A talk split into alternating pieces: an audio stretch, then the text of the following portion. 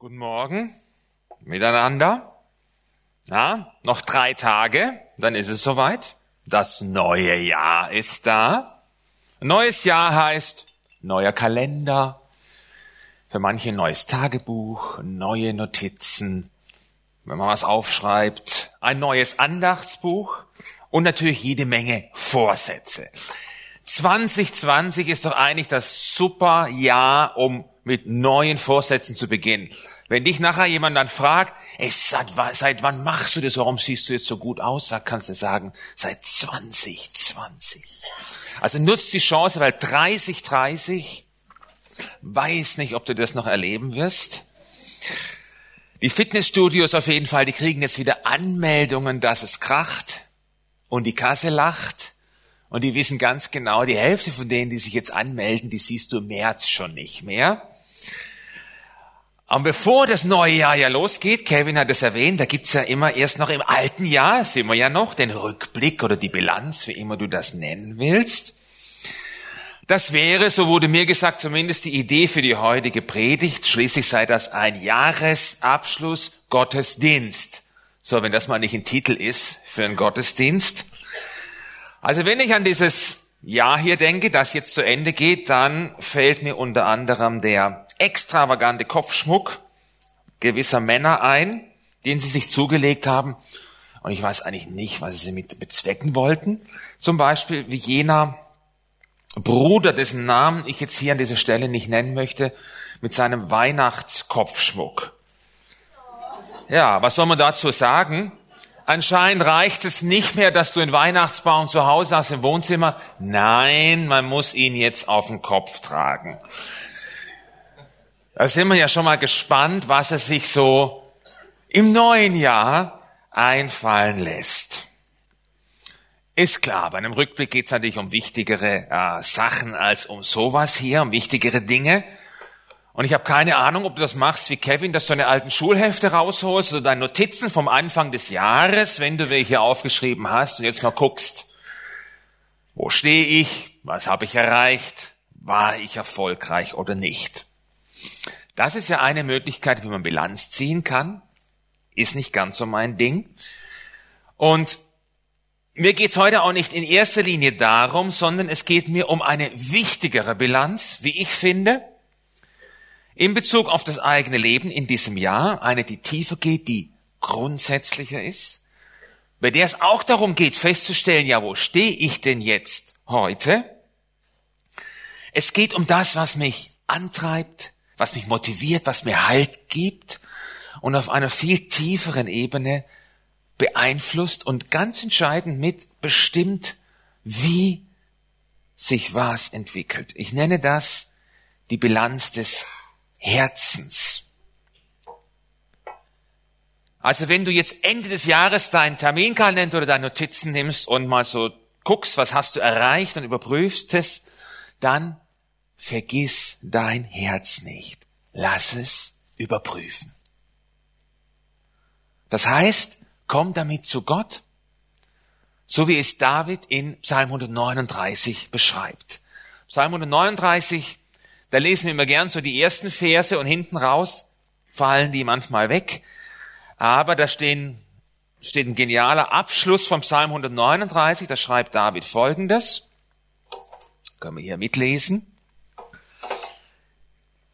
Erforsche mich, Gott, und erkenne, was in meinem Herzen vor sich geht. Prüfe mich und erkenne meine Gedanken. Und Luther schreibt da, übersetzt, prüfe und erkenne, wie ich's meine. Sieh, ob ich einen Weg eingeschlagen habe, der mich von dir wegführen würde und leite mich auf den Weg, der ewig Bestand hat. Es kann sein, dass du ein erfolgreiches Jahr hinter dir hast, auf ein erfolgreiches Jahr zurückblickst. Aber die viel wichtigere Frage lautet, hat dich der Weg, den du eingeschlagen hast, hat dich der Weg letztendlich von Gott weggeführt und den Abstand zu ihm vergrößert? Oder kannst du heute sagen, trotz all meiner Erfolge, auf die ich zurückblicken kann, ich bin ganz nah an Gott dran. Ich glaube, zu oft lassen wir uns ja gerne mal von Äußerlichkeiten beeinflussen, geht mir auch so, da sieht man was und denkt, oh, wow, was so wie der und so wie die. Oh, wenn ich das hätte, wenn ich der wäre, das wäre ja was. Wir finden auf diese Haltung, das ist typisch für unsere Gesellschaft natürlich, da hat die Bibel eine ganz einfache Antwort. In 1 Samuel 16, Vers 7 finden wir die.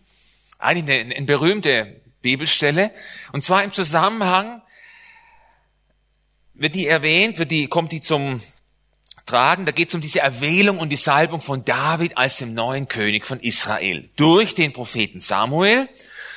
Und wer die Geschichte kennt, der weiß es, der Vater von David, der ließ ja alle seine Söhne vor dem Propheten vorüberlaufen, außer David. Den hat er vergessen. Anscheinend ist es so, wenn man so viele Söhne hat, da vergisst man mal gern einen. War auch nicht schlimm, weil Samuel, der sah dann Eliab, den Ältesten, und wusste sofort, ah genau, der ist es. Warum? Er war groß, er war gut aussehend, wahrscheinlich war er immer noch im Fitnessstudio gewesen dort in Jerusalem. Auf jeden Fall war klar, der ist es. Und dann erhält er ja von Gott jene berühmte, so oft zitierte Antwort, die eben nicht nur für Eliab gilt, sondern für uns alle. Gott teilt dann Samuel mit, dass Eliab nicht der von ihm Erwählte ist. Denn der Herr sieht nicht auf das, worauf der Mensch sieht. Ein Mensch sieht, was vor Augen ist, aber der Herr sieht das Herz an. Gott sieht das Herz an. Immer. Es war nie anders. Und da kann dann unsere Jahresabschlussbilanz so toll sein, wie sie auch sein mag. Es beeindruckt ihn nicht die Bohne. Er interessiert sich für mein Herz. Und alles, was damit zusammenhängt, meine Motive, meine Einstellung, mein Glaube, meine Liebe, wie nah mein Herz bei ihm ist oder eben nicht. Und David hat das absolut verstanden Darum war für ihn diese Bilanz des Herzens, die er da aufschreibt in dem Psalm, so wichtig, weil er wusste, daran wird alles gemessen. Daran entscheidet sich mein langfristiger Erfolg in meinem Leben. Und zwar Erfolg, muss man auch mal aufpassen, wie Gott Erfolg definiert. Anders als wir Menschen, das ist schon mal klar. In 2. Chronik 16, Vers 9, da heißt es, denn die Augen des Herrn durchstreifen die ganze Erde, um sich mächtig zu erweisen an denen, die Erfolg haben. Müsste da eigentlich stehen, steht da aber nicht, aber wenn ich so überlege, was ich so alles gehört habe an Predigten, denkst du, tja, der Vers müsste anscheinend so lauten. Nein, so lautet er nicht. Wer ihn kennt, weiß es. Da heißt es, die Augen des Herrn durchstreifen die ganze Erde, um sich mächtig zu erweisen an denen, deren Herz ungeteilt auf ihn gerichtet ist. Oder andere Übersetzung, um denen ein starker Helfer zu sein, die mit ungeteiltem Herz zu ihm halten. Also egal welche Übersetzung du nimmst, es geht immer um das ungeteilte Herz. Wenn ich also Bilanz ziehe, auf Bezug auf mein Herz, dann geht's da immer um diese Nähe zu Gott, um die tatsächliche Nähe, um die Gegenwart von Jesus in meinem Leben, ist er die Nummer eins in echt. Hat er bei den Entscheidungen, die ich getroffen habe, eine entscheidende Rolle gespielt? Oder ist Jesus eigentlich nur so eine Randfigur? Entschuldigung, so eine Randfigur in meinem Leben. Das ist für mich die viel wichtigere Bilanz viel wichtiger als die Frage, ob ich jetzt meinen Terminkalender eingehalten habe, weil ein ungeteiltes Herz bedeutet, ich bin nah bei Gott und Gott ist nah bei mir. Und das ist der Ausgangspunkt für jenes Abenteuerleben mit Jesus, dass man eben nur in seiner Nähe findet und das mit nichts zu vergleichen ist. In den vergangenen Jahren war ich in so vielen Gemeinden unterwegs Und mir ist immer wieder so ein gleiches Muster aufgefallen bei leider nicht so wenig Leuten. Die Leute haben sich für ein Leben mit Jesus entschieden und es fing alles gut an. Dann hast du sie nach einiger Zeit getroffen und du hast gemerkt, es hat sich was verändert. Das Feuer für Jesus, es war irgendwie weg. War nur noch so eine Warmhalteplatte an in ihrem Leben. Klar, man war noch Christ und Jesus war auch dabei, aber immer nur ein bisschen. Ein bisschen hier, ein bisschen da, ein bisschen dort. Und das zog sich so durch alles durch. Jesus war dabei, immer nur ein bisschen. Eh, was auch logisch ist, schließlich hat er auch keine Ahnung vom Leben. Ist klar. Bei den großen Themen, die uns Menschen betreffen und oft antreiben, wie Geld, Sex und Macht, da blickt der gar nicht durch. Da kannst du ihn nicht brauchen. Er checkt's nicht. Also musst du Jesus zur Seite schieben. Da muss ich wissen, was richtig ist. Da mache ich mein Ding. So ist mir das begegnet. Dann lese ich in Johannes 10, dass er von der Fülle des Lebens spricht, die bei ihm zu finden ist. Aber er checkt's nicht. Das ist interessant. Und habe ich schnell festgestellt, wenn du mit ihnen im Gespräch warst, sie kannten das Abenteuer mit Jesus nicht. Ihr Herz war nicht beteiligt. Sie haben erzählt, ah, kenne ich alles, hey, was Christ sein habe ich jetzt und Gemeinde, nein, hör mal auf und Jesus, ja, ja, aber ich weiß, wie es läuft. Und da muss ich sagen, nee, das weißt du nicht. Du kennst immer alles nur ein bisschen.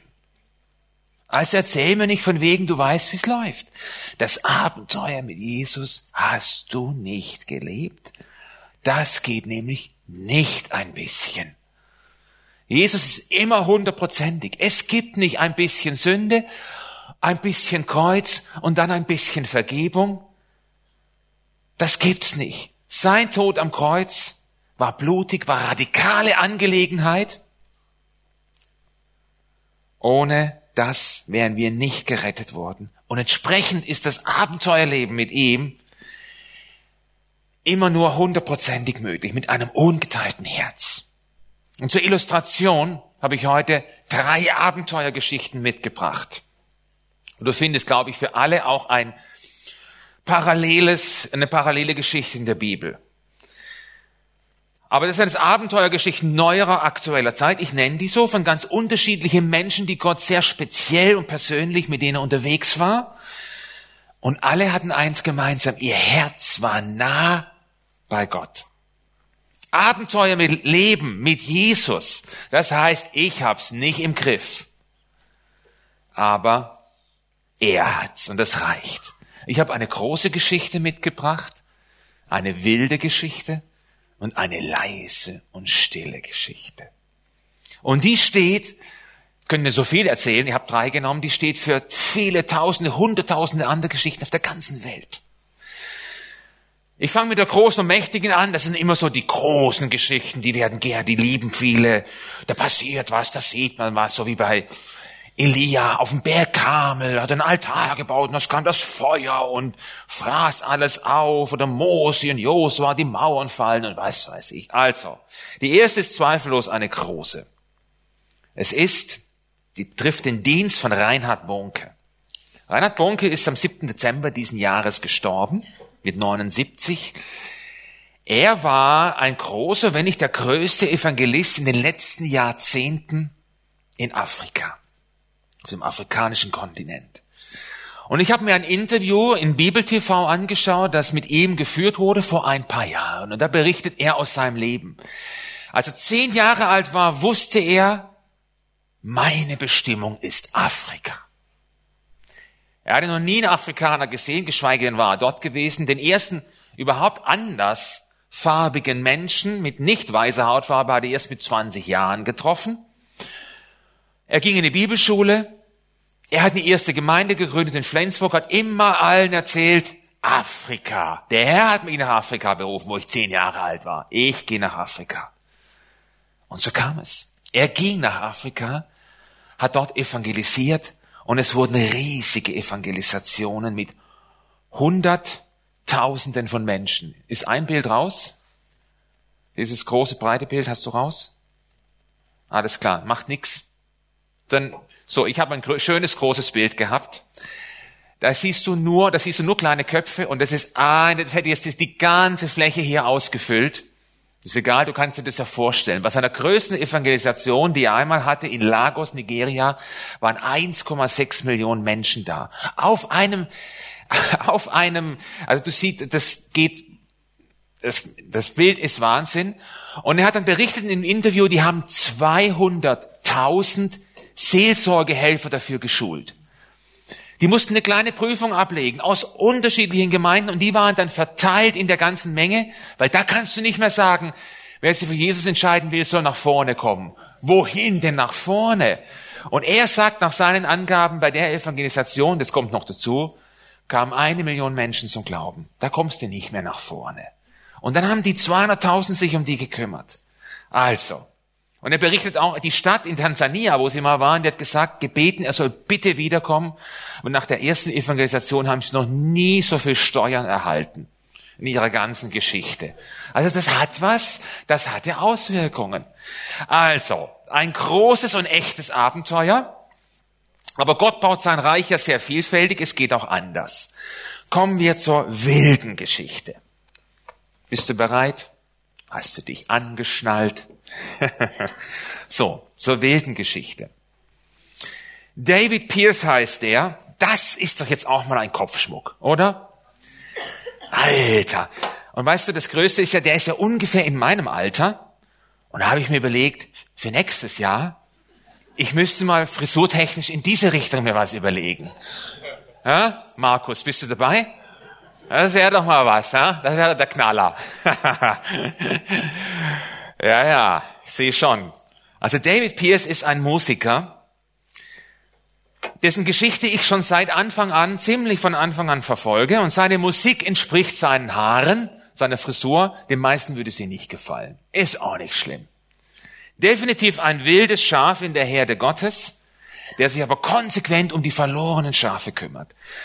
Und was damals mit einer einzelnen Band anfing, ist heute eine weltweite Missionsbewegung. Steiger International heißt die. Und die gehen dahin, wo du Christen eigentlich nicht oder nur ganz selten antriffst. Das ist ein Abenteuer der anderen Art, wie wir ja gleich sehen werden. Ich habe einen Konzertbericht dabei von einem Konzert, das er gegeben hat in Novosibirsk in Sibirien.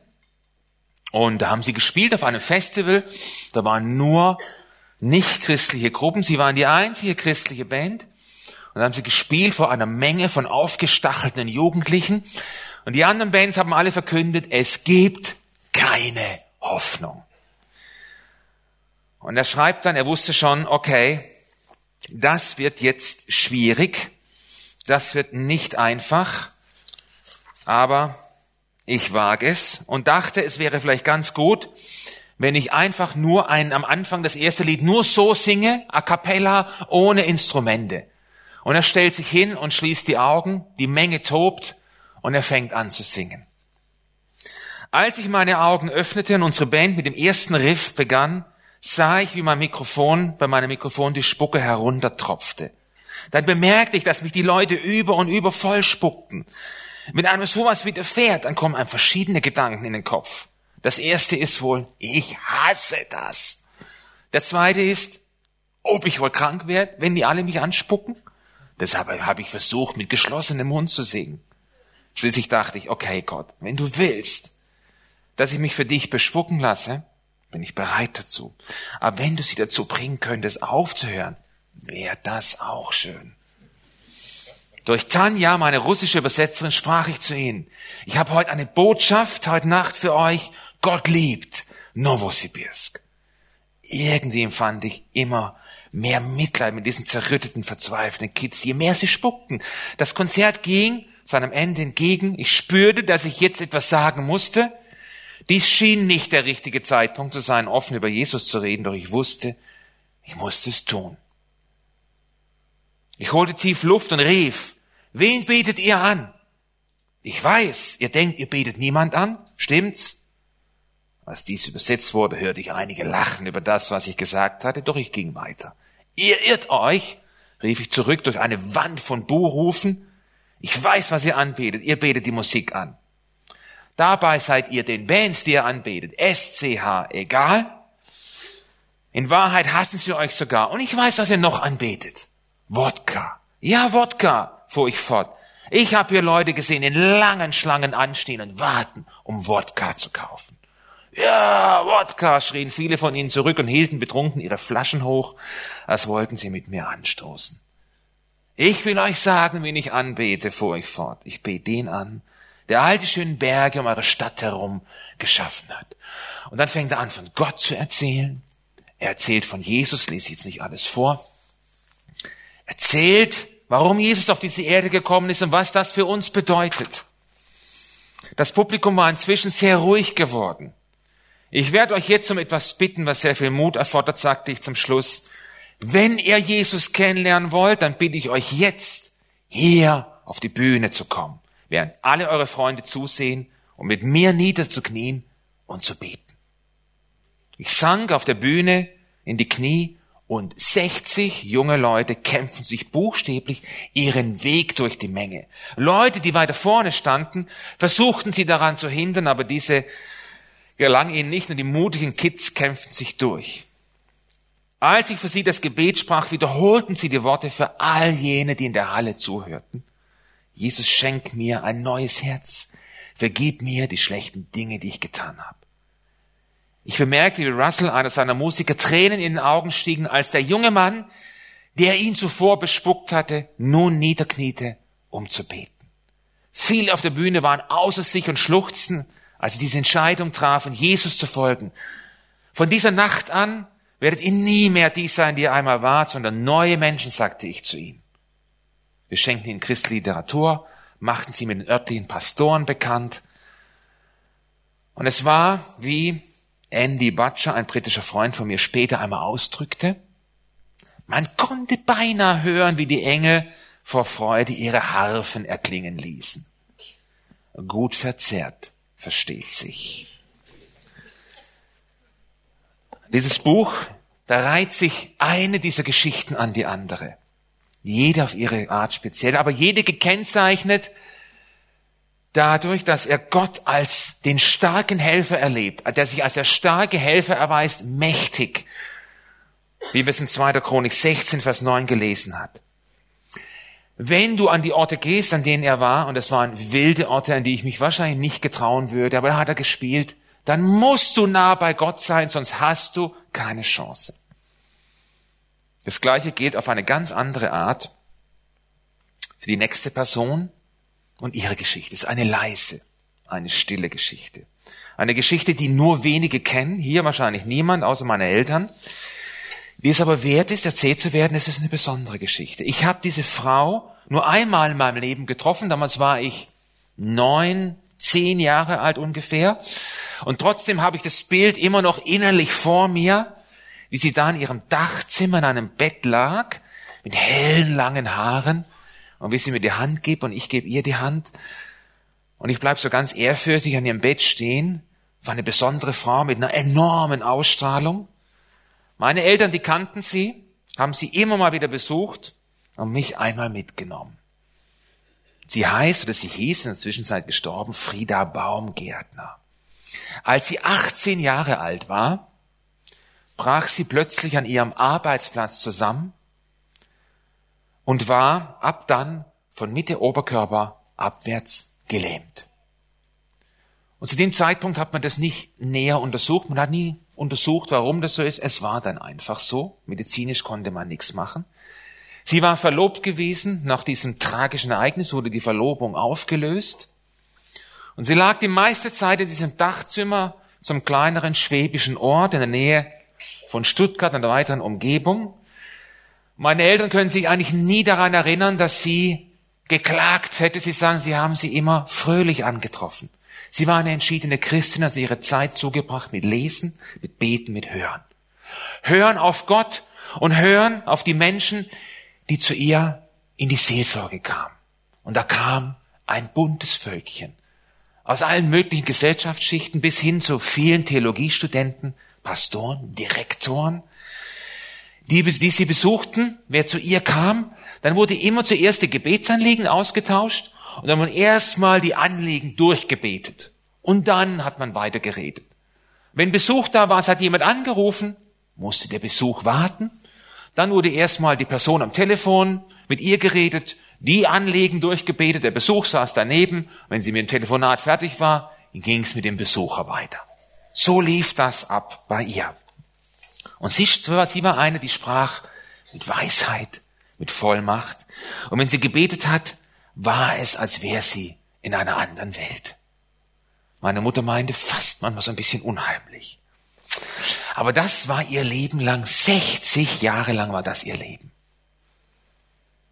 Sie wurde ungefähr 80 rum, dieses Alter. Ein Leben lang ganz nah bei Gott, ihr Herz ungeteilt bei ihm. Über sie gibt's kein Buch, es gibt keinen Film.